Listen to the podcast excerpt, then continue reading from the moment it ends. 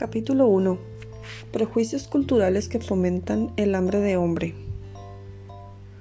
No es casualidad que tus amigas, hermanas, primas y muchas mujeres a tu alrededor tengan relaciones de pareja conflictivas, en las que hay traición, insatisfacción, conflicto, enojo. Evidentemente no es casual. Hay varios factores que nos educan en la cultura del hambre de hombre y provocan esto. Recibimos cientos de mensajes diarios que alimentan nuestra hambre de hombre. Entre ellos está un factor fundamental, la familia, con la ausencia de un padre, de su afecto y cuidado. Por otro lado, la religión. Estamos muy influidos por la religión católica, al menos en México es la religión con más adeptos, la cual ha construido muchos prejuicios contra la mujer. Hay muchas creencias que nos califican de pecadoras, tentadoras e inferiores, además de que la religión predica que debemos ser sumisas y abnegadas. Otro factor cultural es ser bombardeadas con lo que debemos hacer, para que nos quieran, nos miren, nos amen y sentirnos bien. Esos mensajes fomentan una imagen superficial, vacía y denigrada de nosotras mismas. Todo lo que recibimos culturalmente nos hace creer que necesitamos muchas cosas para estar completas, Enseguida veremos con más detalle todos estos factores. Prejuicios religiosos. La, mayoría de nosotros fue bautizada en la religión católica. Eso no está mal, por supuesto, pero las enseñanzas de Jesús son una cosa, y como las ha interpretado la religión es otra. Muchos de los principios de la religión católica son profundamente misóginos y promueven una imagen muy denigrada de la mujer porque no hay sacerdotisas o papisas que representen a la iglesia? ¿Por qué las mujeres siempre son monjas cuya función es servir en un nivel jerárquico inferior? ¿Por qué se promueve solo una imagen de Dios Padre masculino y no hay diosas femeninas? ¿Por qué los sacerdotes o curas no pueden casarse con una mujer? ¿Qué idea nos deja haber nacido de la costilla de Adán? ¿Qué imagen de nosotras mismas nos queda habernos después de pensar que gracias a Eva fuimos expulsadas del paraíso? ¿Por qué se promueve el concepto de las mujeres como madres abnegadas y obedientes, semejantes a la Virgen María? Todas esas cuestiones me llevan a una pregunta mayor. ¿Cómo afecta todo esto la imagen que tenemos de nosotras mismas? Porque todo esto deja una idea muy empobrecida de lo que es ser mujer. La figura femenina que la religión católica promueve es la de Virgen, la imagen de la Madre de Jesús cuyo único rol es ser mamá. Eso fue lo único que nos dejaron como referencia de la energía femenina. Lo femenino solo está relacionado con la maternidad. Es una visión muy limitada. Las mujeres como madres que nutren y punto. En otras culturas hay diferentes representaciones de lo femenino, igualmente valiosas e importantes.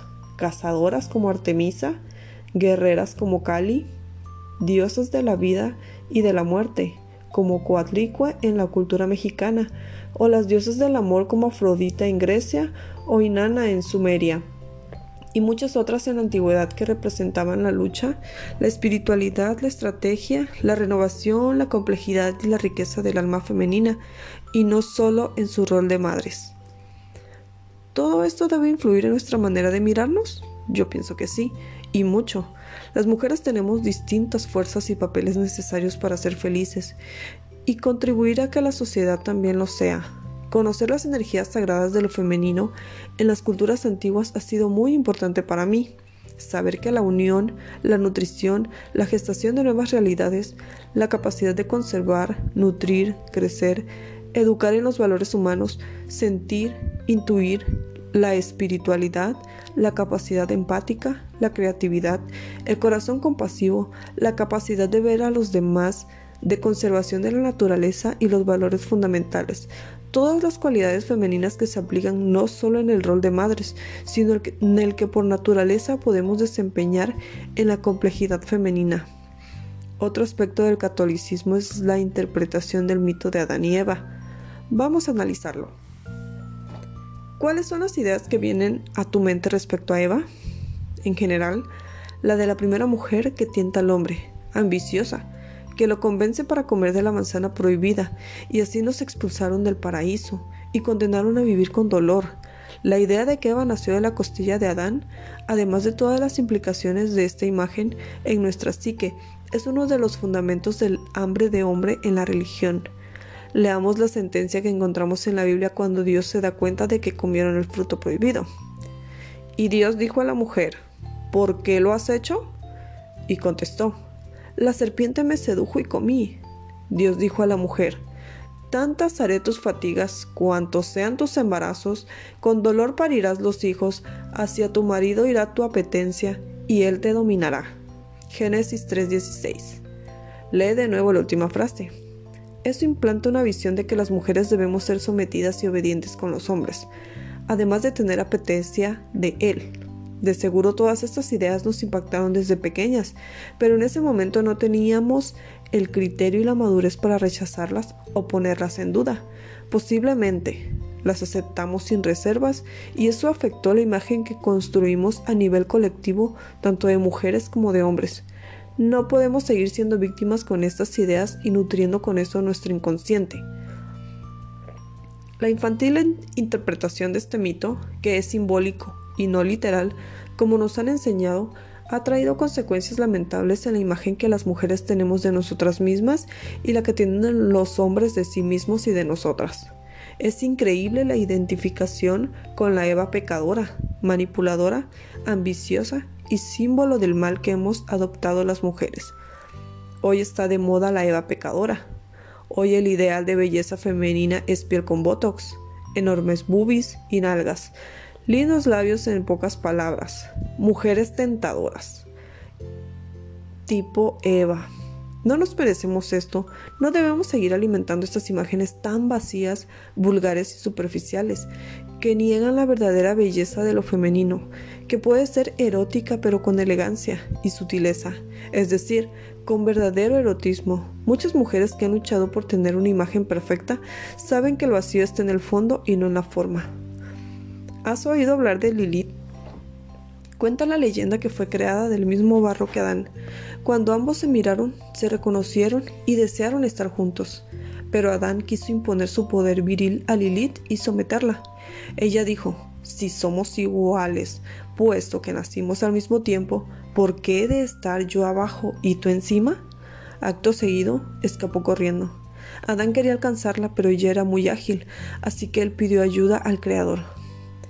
Envía a tres ángeles para que le transmitan a Lilith que la mujer ha de obedecer al varón y someterse a él. Ella no estuvo de acuerdo con esa premisa, así que abandonó para siempre el paraíso y se refugió en el lado oscuro de la luna. Por eso, después Dios creó a Eva de la costilla de Adán para que se sometiera a él. En nuestro mundo es mucho más aceptada la imagen de Eva que la de Lilith, rebelde y libre. Es la representación de la mujer independiente y empoderada. Sus rasgos son la autonomía, la confianza en el propio criterio y la vinculación con el propio ser y el propio deseo. Lilith nos ofrece otra cara de la mujer como ser autónomo que elige lo que quiere. Lo femenino espiritual se expresa en la intuición, esa capacidad de certeza interior de unir personas, criterios, ideales, y es que se necesita energía femenina para unificar. El líder de un equipo necesita energía femenina, sea hombre o mujer, para integrar y cohesionar a su equipo. Es la capacidad de gestar, no solo en lo físico, sino preparar y gestar en el interior nuevos proyectos y realidades para promover ideas y planes. Es la capacidad de vincularnos, de intimar, sentir y dejar sentir, de preservar valores atemporales y educar en ellos, no solo a los hijos, sino a todos los individuos. Esta es la visión de respeto y amor por la naturaleza y sus ciclos. En las culturas de la antigüedad, la madre siempre era representada por la tierra como símbolo de lo femenino, abundante, generoso, cíclico, dador de vida, siempre fértil, presta la energía al movimiento. Lo femenino auténtico es sanador para todos. Por ello, debemos saber cómo expresarlo en todos los roles que vivimos y dejar de pensar que para ser felices y poderosas hay que ser hombres. Seguir los preceptos de una religión es válido, por supuesto, pero quizá valga la pena preguntar si la imagen promovida de la mujer en estas religiones origina una posición pasiva y sumisa, y elegir si eso es lo que en verdad queremos. Nuestras madres y abuelas cargaron con todas estas ideas y por eso seguían el modelo de las sacrificadas y buenas mamás tipo mamá sopita de fideo, que se sujetaban desde su crecimiento a las ideas de seguridad según necesidades ajenas para ser excelentes madres. Ahora es urgente recuperar una imagen de lo femenino como algo sagrado, sanador y poderoso. Prejuicio del culto a la imagen. Día a día, por todos los medios de comunicación, radio, prensa, televisión, internet, publicidad exterior, recibimos bombardeos impresionantes de lo que las mujeres debemos consumir para ser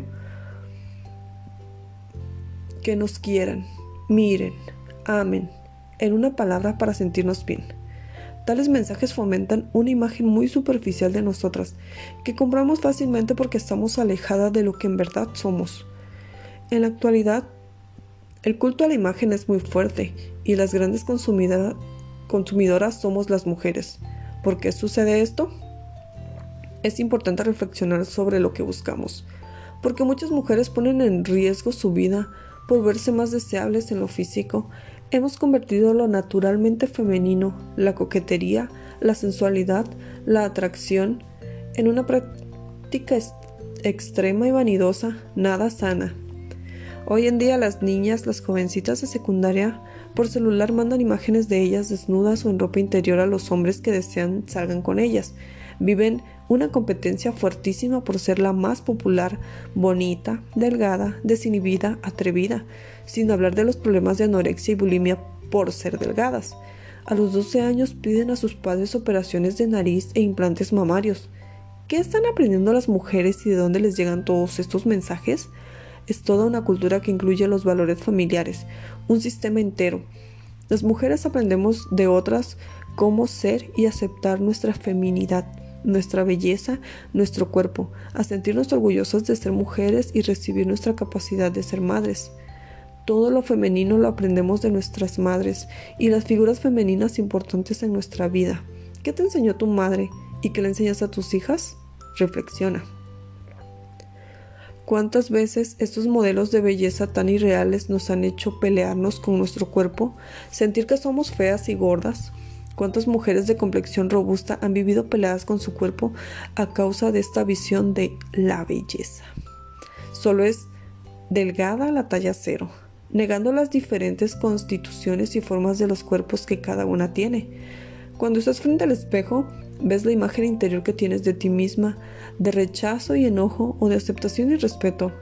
Poner tanto valor a la imagen nos hace perder de vista que en ella no consiste la plenitud duradera, Después de una liposucción, por un momento te sentirás bien.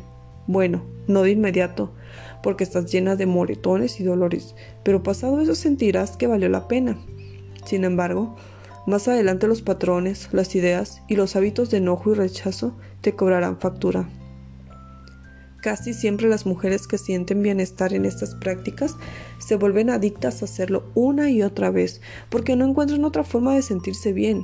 Me pregunto, si trabajamos por aceptarnos, respetarnos y querernos, ¿querríamos después operarnos?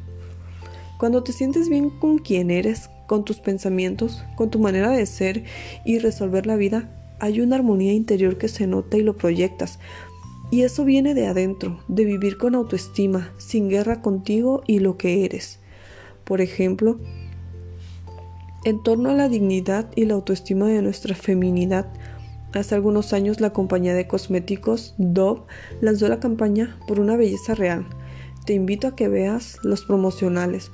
Los puedes encontrar en YouTube o en la página www.porunabellezareal.com. Te pido que reflexiones acerca de la imagen que compramos en los mensajes de los medios de comunicación. No importa que la forma sea bella, si en el fondo no hay autoestima, aceptación de quién y cómo eres, Físicamente puedes ser la mujer perfecta, pero sentirte y hacer que te traten como el peor trapo sucio de la cocina. No bastan las cirugías, las liposucciones, los implantes. Necesitamos una cirugía interior, una liposucción de prejuicios y creencias. y un implante de una imagen más clara de nuestro valor como mujer. Sí, el trabajo es interior. Cuidarte es muy bueno, cuidar tu cuerpo, ser femenina y coqueta, pero no hay que perder la medida de lo sano. Si te pone en riesgo, si pone en riesgo tu salud, ya no es sano. Arriesgarte habla de una carencia interior que no se cura con nada exterior, solo con trabajo personal. Observa la letra de la música que escuchas, los comerciales, las novelas, los espectaculares, la moda, todo lo que vemos y nos gusta fomenta una imagen de la mujer con hambre de hombre que busca ser amada a cualquier precio. El prejuicio de todas somos mamás. Las mujeres fuimos educadas para estar en pareja, para tener familia, para cuidar de otros sin importar que no tengamos vocación de mamás o para la vida familiar. Incluso no todas tenemos vocación de pareja. No nos educaron para elegir entre varias posibilidades sea trabajar, vivir solas, ser atletas, viajar, ser libres y construir nuestros sueños. Antes solo había una idea para todas las mujeres, casarse y tener hijos. Como si no hubiera otra opción. El razonamiento era este. Si somos mujeres, entonces tendremos un esposo y seremos madres. Las mamás decían cosas como esta. Búscate un rico para que te pague tus gustos. Eso deja una idea en el inconsciente para conseguir lo que quiero, alguien tiene que dármelo. ¿Qué hubiera pasado si en vez de decirnos, vas a tener que conseguir un rico, nos hubieran dicho, ¿te gusta la buena vida? ¡Qué bien! ¿Tienes toda la capacidad para trabajar y tenerla? Pero no fue así. Se fomentaba la idea de que la vida que deseábamos nos la tenía que dar un hombre. Crecemos con la idea de que la realización femenina se da a partir de una pareja y de la maternidad. ¿Recuerdas cómo tu familia alimentaba esto? ¿Con qué ideas acerca de cómo ser feliz creciste? Las ideas sembradas socialmente nos construyen una falsa necesidad, como si algo nos faltara, como si algo estuviera mal si decidimos estar solas y no ser mamás y dedicarnos a trabajar, viajar o cualquier otra cosa. ¿Has viajado sola? ¿Has ido al cine sola? ¿Has hecho una cita con, solo contigo para comer en un restaurante que te guste? Porque disfrutas de la presencia de tus pensamientos y quieres estar un tiempo contigo, con tus silencios. En general, no sabemos cómo hacerlo. Nos sentimos observadas y juzgadas. Las mujeres que saben estar solas, que dialogan consigo mismas y satisfacen sus necesidades en muchos ámbitos, tienen parejas más libres porque no les asusta la soledad, Hace varios años tuve una alumna que aprendía a crear espacios con ella misma. Un domingo fue a desayunar a un restaurante. De pronto, un payaso que estaba haciendo globofexia para los niños se acercó, la miró y dijo en voz alta, Miren a esta pobre mujer aquí sola, no tiene quien la acompañe. Ya te imaginarás lo incómodo que fue para ella, porque no estaba acostumbrada a hacerlo. Estos son reflejos de la educación que tenemos respecto a la mujer sola, Hace poco leí el artículo Mujeres famosas y ricas pero solas. El texto concluía, pobres, están solas, no tienen una pareja, como si eso estuviera mal, pero es una realidad. Estas ideas siguen presentes en el inconsciente colectivo de mujeres y hombres. Una mujer que elige vivir no está sola realmente. Estar sola es no tener relaciones nutritivas y amorosas en tu vida. Estar sola es no tener con quién contar cuando necesitas algo. Muchas mujeres viven en pareja por años y están más solas que nadie. O viven con una pareja aguantando una relación destructiva con tal de no estar solas, cuando en realidad llevan mucho tiempo en compañía, pero aisladas. Que es la peor de las soledades. Vivir sola no quiere decir que estés sola. Si logras construir afectos en tu vida, que sean un verdadero apoyo y una real riqueza. Soltemos la idea de la soledad como una maldición porque nos lleva directo al hambre. Quiero compartirte un cuento. Me parece que aporta una visión muy clara sobre lo que nos cuesta tanto trabajo a las mujeres. Muchas veces esto se logra cuando desarrollamos la capacidad de estar plenas en momentos de soledad. Este cuento se titula ¿Qué es lo que más quiere una mujer? ¿Te lo sabes? Más o menos va así. En las épocas de juventud del rey Arturo, estando con su escudero Lancelot, tuvieron osadía de tomar frutos del jardín del reino vecino. El rey se dio cuenta y los atrapó. Muy molesto por el robo, le dijo a Arturo que esa era una ofensa que no permitiría y estaba condenado a muerte. Arturo, lleno de miedo y arrepentido, le pidió disculpas al rey y le preguntó si podía hacer algo para salvar su vida, cualquier cosa, y él lo haría. Justamente el rey pensaba, pasaba por momentos de conflicto con su esposa, así que, viendo a Arturo, le dijo, Está bien, te daré una oportunidad. Te voy a dar un año para que me traigas esta respuesta. ¿Qué es lo que más quiere una mujer? Arturo dio su palabra de que regresaría en un año con la respuesta, de lo contrario, aceptaría la pena de muerte. Durante ese año Arturo recorrió aldeas y comarcas preguntando a mujeres de distintas edades y rangos, pero no tuvo una respuesta convincente. Le decían dinero, joyas, trabajo, hijos, esposo, viajar, poder. Todas respondían cosas diferentes y nada en concreto. El año estaba a punto de terminar cuando un amigo le dijo Ve con la bruja sabia, te dará la respuesta que buscas. Ella vive en las montañas y seguro sabrá qué es lo que más desea una mujer. Arturo caminó por días hasta llegar a las montañas donde estaba el acceso a una cueva oscura y misteriosa. Entró con su fiel amigo Lancelot y juntos vieron a la mujer más horrible y sucia que jamás habían visto. Uñas largas, despeinada, despeinada y sucia dientes llenos de sarro y evidentemente sin un baño desde hacía años.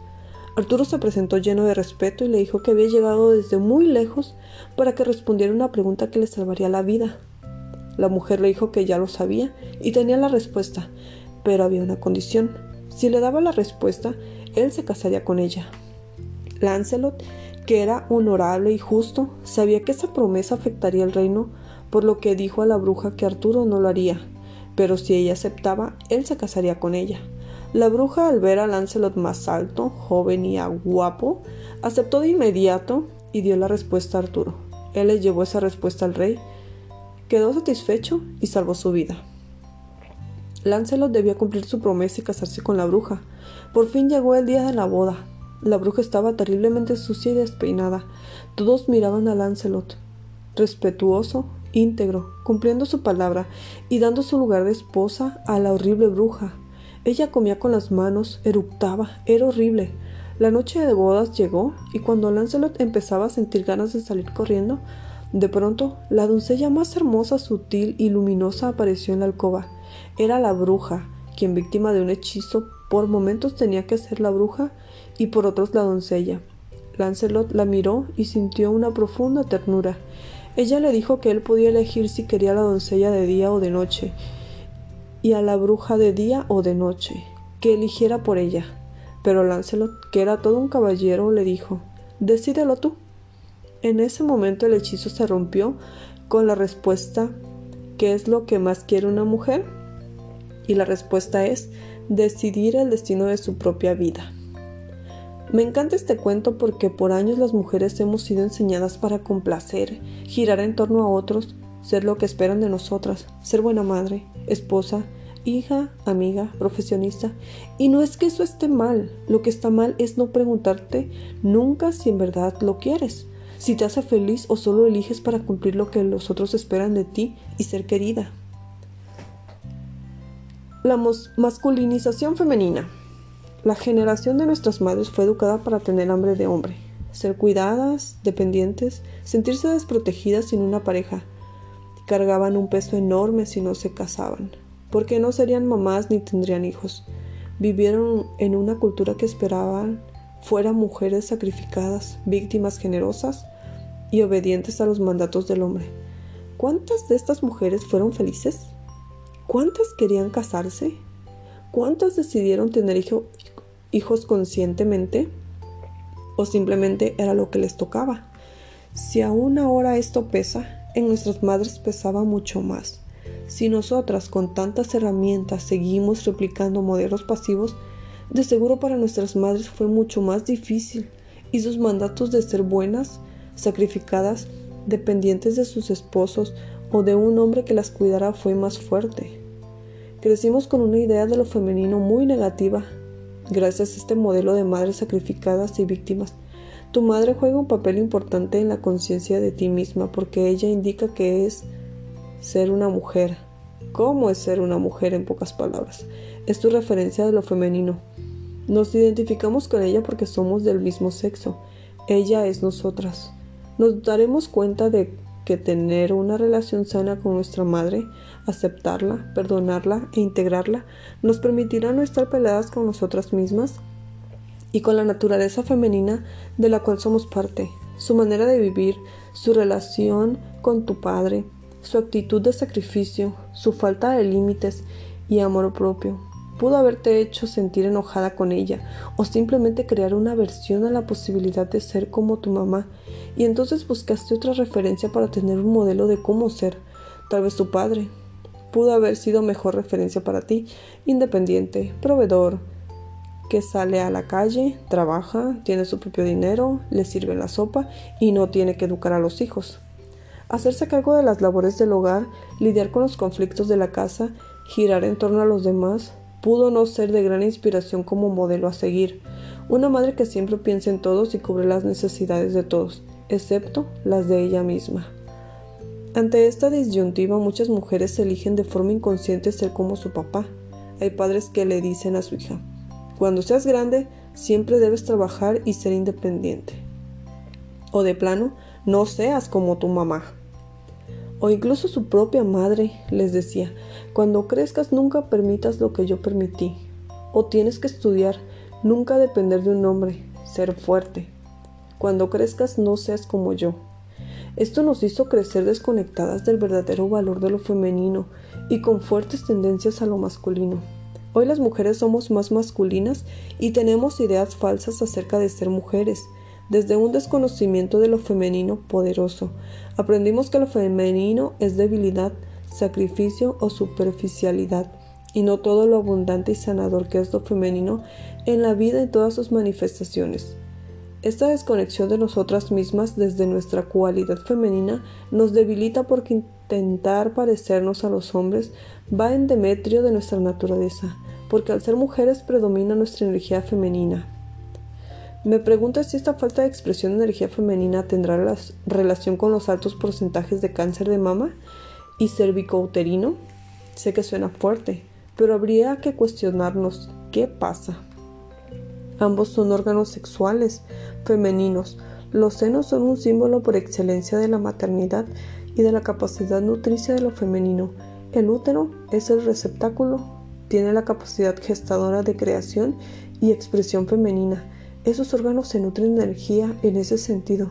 Cuando, cuando alimentamos, gestamos, creamos en todos los ámbitos de la vida, tanto físico como energético, y proyectamos la capacidad femenina de nutrir y gestar en todos los planos de nuestra vida. ¿Qué pasa con la capacidad de nutrir y de gestar? Es decir, la expresión de la feminidad. No solo nutrir y gestar físicamente, sino también en los planos emocional, mental y espiritual. En muchos casos de cáncer se observa ciertas actitudes en común. Las mujeres que lo viven tenían algún tipo de bloqueo con la energía femenina, por enojo con la madre, mucha expresión masculina en sus actividades poco nutridoras, consigo mismas y con los demás, problemas con su sexualidad o para aceptar su sexo. Las circunstancias son muy diversas, pero la misma idea la expresión de la energía femenina de alguna forma se bloquea. Si has padecido o padeces esta enfermedad, no está de más preguntarte qué tanto vives tu feminidad, cómo ha sido tu experiencia de ser mujer. ¿Quisieras ser como tu mamá o la sola idea te da escalofríos? ¿Qué tanto te nutres a ti misma? ¿Eres más racional, individualista, competitiva que nutricia y amorosa contigo y con los otros? ¿Te gusta ser mujer? Te invito a hacerte estas preguntas. Las respuestas pueden darte información sobre qué tan conectada estás con tu feminidad y guiarte en una reflexión de qué es para ti ser mujer y cómo has ido construyendo la idea de lo femenino, de lo cual eres parte por tu propia naturaleza. En esta búsqueda de autosuficiencia, las mujeres nos hemos ido al otro extremo, ser competitivas, racionales, no querer ser mamás o dejar a los hijos encargados todo el tiempo, hacer mil cosas y no permitirle al hombre que nos cuide y nos proteja. O sea, nos hemos masculinizado. Recuerda que macho más macho no marcha. Para vivir una relación de pareja, ser masculinas no marcha. Terminamos encontrando a hombres con energías muy pasivas que a la larga nos cansan y nos hacen sentir poco protegidas. Pasamos de un modelo pasivo y sumiso a un modelo activo y autosuficiente. La ley del péndulo, ir de un extremo a otro, tampoco es la solución. Estás en la defensa y no en la conciencia. Las mujeres debemos encontrar un equilibrio, no ser la mamá sopita de fideo, pero tampoco la mujer de hierro, que no es vulnerable ni se permite ser cuidada. Lee el siguiente texto que circula por la web. Carta de una mujer moderna. Son las 6 a.m. El despertador no para de sonar, pero no tengo fuerzas ni para tirarlo contra la pared. Estoy acabada. No quisiera tener que ir al trabajo. Quiero quedarme en casa, cocinando, escuchando música y cantando. Si tuviera un perro, lo pasaría por los alrededores. Todo menos salir de la cama, meter primero y poner el cerebro a funcionar. Me gustaría saber quién fue la bruja, la matriz de las feministas, que tuvo la infeliz idea de reivindicar los derechos de la mujer y por qué hizo eso con nosotras que nacimos después de ella. Todo estaba tan bien en el tiempo de nuestras abuelas.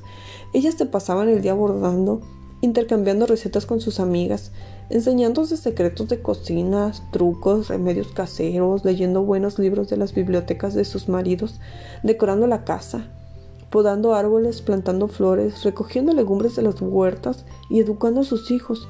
La vida era un gran curso de artesanos, medicina alternativa y cocina, hasta que vino una fulanita cualquiera a la que no le gustaba el corpiño y contaminó a otras varias rebeldes inconsecuentes con ideas raras sobre vamos a conquistar nuestro espacio. ¿Qué espacio ni qué diablos? Teníamos el dominio completo sobre los hombres. Ellos dependían de nosotras para comer, vestirse y ser valiosos ante sus amigos. ¿Qué rayos de derechos quiso brindarnos? Ahora ellos están confundidos, no saben qué papel desempeñan en la sociedad, huyen de nosotras como el diablo de la cruz. Ese chiste, esa gracia, acabó llenándonos de deberes y lo peor de todo, acabó lanzándonos dentro del calabozo de la soltería aguda.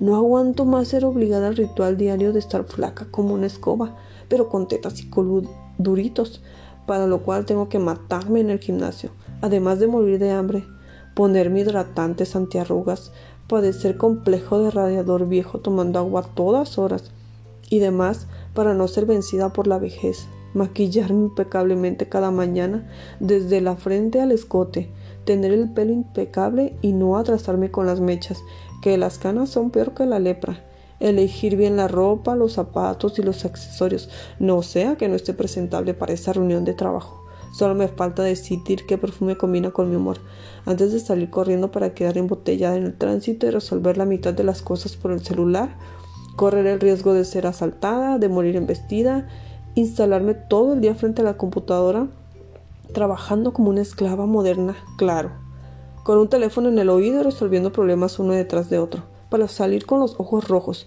por el monitor, claro, para llorar de amor no hay tiempo, Estamos pagando el precio de estar siempre en forma, sin estrías, depiladas, sonrientes, perfumadas, uñas perfectas, sin hablar del currículo impecable lleno de diplomas, doctorados y especialidades.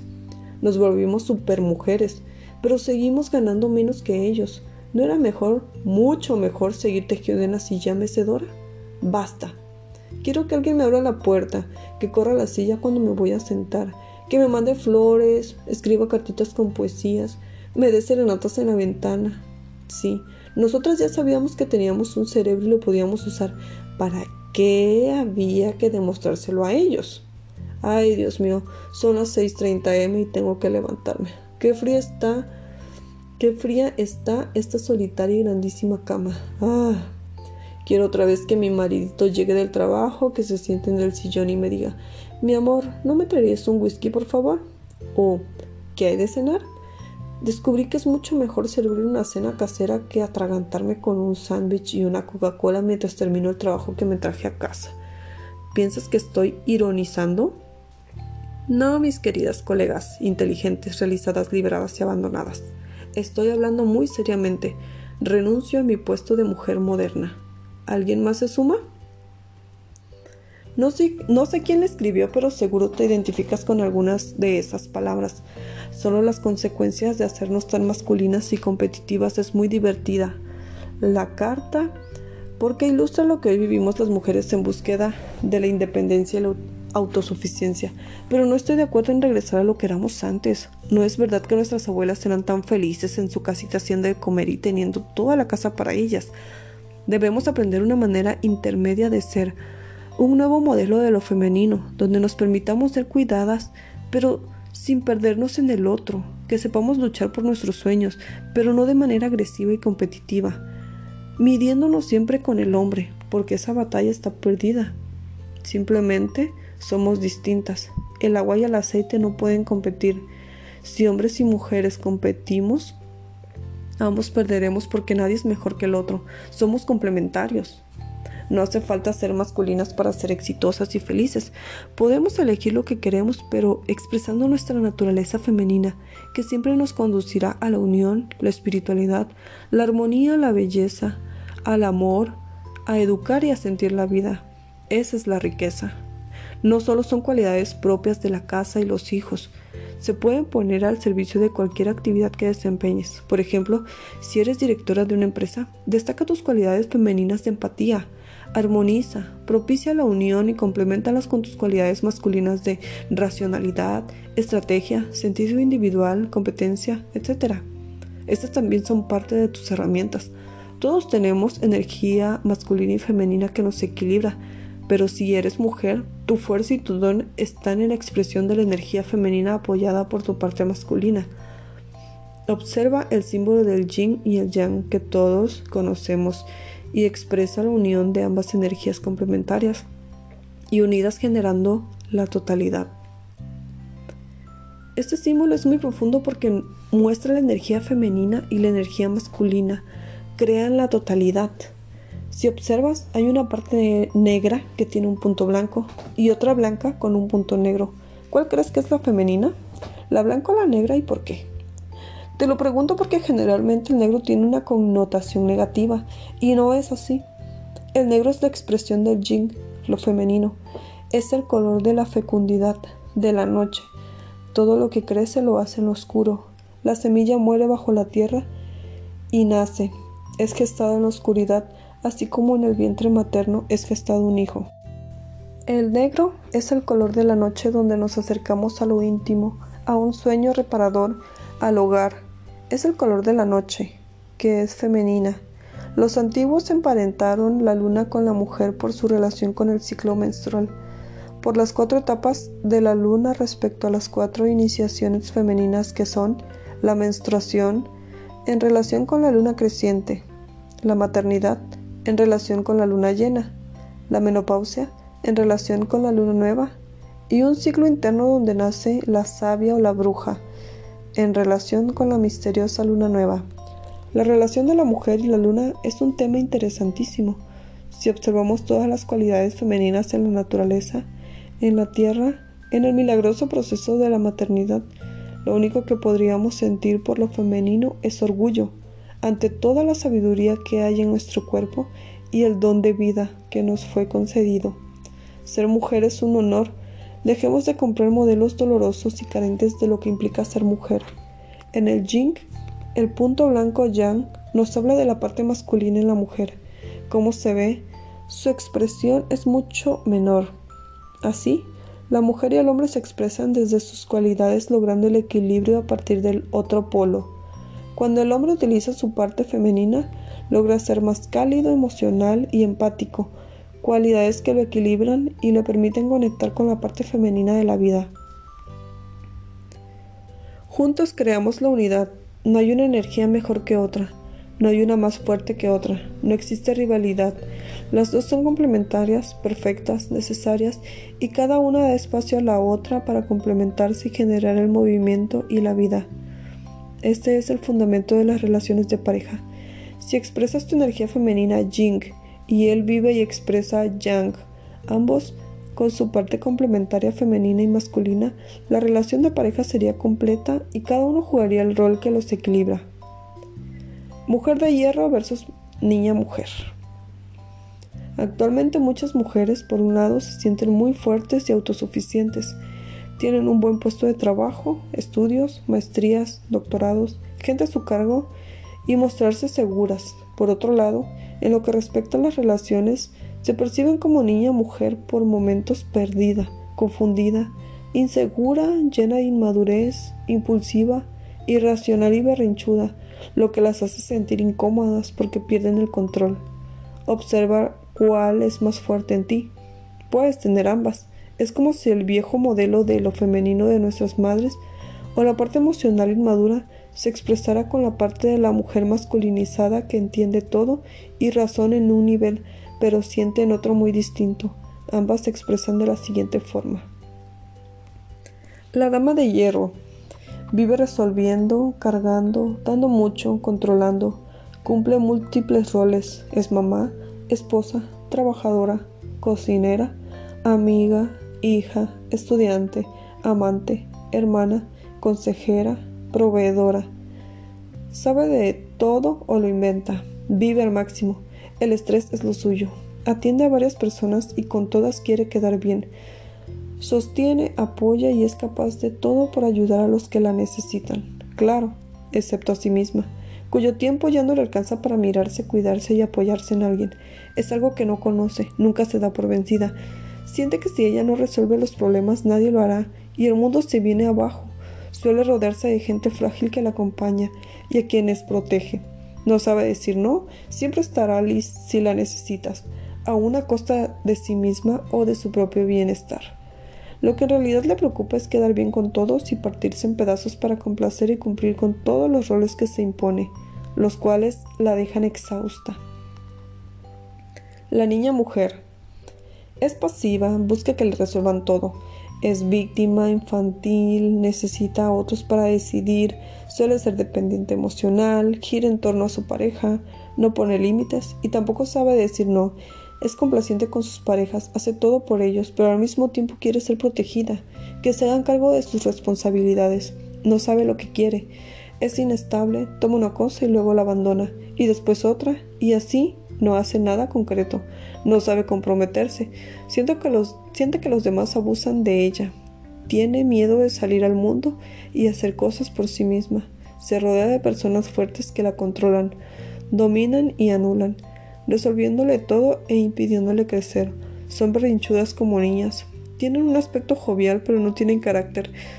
Se caen con facilidad, les cuesta permanecer y no tienen estructura para levantarse. Siempre buscan un culpable y no saben asumir la responsabilidad de su vida. Generalmente se sienten vacías, tristes y buscan sufrir de forma inconsciente. Se deprimen y pierden el sentido de lo que hacen. ¿Cómo ves? Ser la mujer frágil tampoco es nada fácil.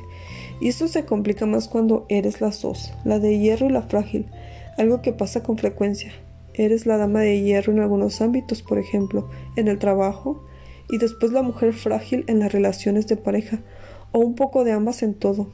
Esta es una lucha que debemos reconocer y conciliar. Niña mujer. Soy emocional, necesito que otros me ayuden. No sé decir no. Necesito que otros se hagan cargo de mí. Soy pasiva. Abandono la responsabilidad de mí misma. No puedo estar sola. Mi emoción más común es la tristeza. Soy desestructurada. Mujer de hierro. Soy racional. Yo puedo sola. Pongo límites para todo. Cuido a todos. Soy activa. No confío en nadie. Prefiero estar sola. Mi emoción más común es el enojo. Soy muy estructurada. Escuchamos ambas voces cada día. A veces son tan antagónicas que pelean en nuestro interior y nos confunden o enojan porque aunque elegimos desde una parte, la otra piensa lo contrario. A veces tu parte adulta sabe que debe terminar una relación y tu niña dice no. El reto es lograr que tu ser adulto guíe a ambas, que aprenda a escucharlas, a saber cuáles son sus necesidades y desde una adulta consciente satisfacerlas. Ambas son la misma, solo que una se manifiesta con fuerza y rebeldía y la otra con debilidad y pasividad. Pero en el fondo se trata del mismo rostro de niña que busca amor, que desea cerrar sus temas pendientes con la infancia y sus necesidades no resueltas. Con tu adulta como intermediaria, la de hierro puede guiar a la frágil, aprender a reconciliarlas y tener diálogos dando espacio una a la otra. Que la parte de hierro dé espacio, reconozca y acepte que dentro de sí está la mujer frágil, que también tiene derecho. Puede expresar miedo, dolor, confusión, necesidad, hambre y que la parte fuerte ayude a madurar a la frágil interior, haciéndole saber que puede crecer libre y madurar. Asimismo, la frágil puede sentir que la de hierro está con ella, para protegerla y llevarla con fuerza por la vida. Ella puede ayudarle a expresar y sentir su fragilidad, que también se vale sentir. Que la frágil dulcifique a la de hierro, le ayude a recibir, a aceptar su vulnerabilidad y apoyarla. Que su conciencia actúe como mediadora, Puedes decirte a ti misma que no tienes que ser siempre la que resuelve, que hoy mereces soltar y encontrar formas de ser apoyada y ver que al final alguien resolverá los problemas. Puedes decirte que mereces llorar y sentirte triste, descansar, no ser perfecta. Así, a través de ambas lograrás un equilibrio y un fortalecimiento de la parte adulta, resultado del equilibrio entre las dos. Miriam, 33 años. Soy una mujer muy fuerte, pero reconozco que a veces tengo miedo de serlo. Siempre he sido una mujer que ha tenido que hacerse cargo de sí misma desde pequeña. He estado sola siempre para defenderme y protegerme. Vivo sola, trabajo, me hago cargo de mí y soy muy independiente, pero por momentos experimento un miedo muy fuerte a que algo me pase, a estar sola, a que me asalten. Empiezo a sentirme tan vulnerable que caigo en ataques de pánico, me tiembla el cuerpo, se me acelera el corazón, me sudan las manos, me falta el aire. Son mi soledad y mi miedo negados. Me enoja mucho vivir estos episodios porque soy fuerte, siempre he podido con todo. Entonces, ¿por qué a veces me siento como una niña impotente y llena de miedo ante la vida? He aprendido a abrazarme y aceptar mi miedo y hablarme, decirme que todo estará bien y estoy conmigo, y sobre todo, me he abierto a ser acompañada y recibir el cariño de las personas. Aprender a aceptar mi parte frágil ha sido un proceso muy difícil. Ayudarme a acompañarme a mí misma y también aprender a recibir el apoyo y el acompañamiento de otros cuando siempre había sentido que podía sola. Aprender a recibir ha sido muy sanador. Quizá nos hemos convertido en la dama de hierro porque debíamos resolver por nosotras mismas muchas cosas, crecer rápido, no esperar a que alguien más haga las cosas porque no lo hay u otras circunstancias que al final hacen que seas quien eres. Esa actitud es un hábito de vida que se hace muy rígido, de hierro, pero no olvidemos que tenemos una parte vulnerable, una parte frágil que está ahí y no desaparecerá aunque cerremos los ojos. Nuestra parte frágil quiere amor, expresar lo que le duele, lo que necesita, ser escuchada, abrazada, y esto desde una parte consciente, desde una adulta que te ayudará a que esa yo frágil deje de tomar el control de tu vida. Integrar las dos partes en ti, siendo consciente de ellas, y tener diálogos internos desde el amor y la aceptación a ambas partes, te ayudará a hacer equipo con la niña mujer, producto de una infancia en abandono, y la mujer de hierro, producto de una infancia negada y una confianza rota.